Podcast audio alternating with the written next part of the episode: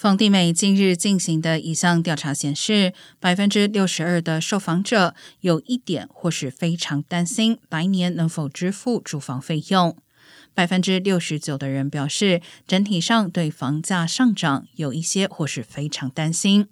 百分之五十八的受访者称，他们支付的租金在过去十二个月随着通胀飙升而上涨，其中百分之六的人表示涨幅超过百分之三十。而有近百分之二十的受访者称，租金上涨使他们极有可能预期支付；而百分之三十八的人表示，租金上涨使他们可能会预期支付。另外，受访者中有高达百分之八十四的人担忧经济衰退即将来临，并且担忧利率上升的人也占百分之七十七，还有近一半的人担心失去工作。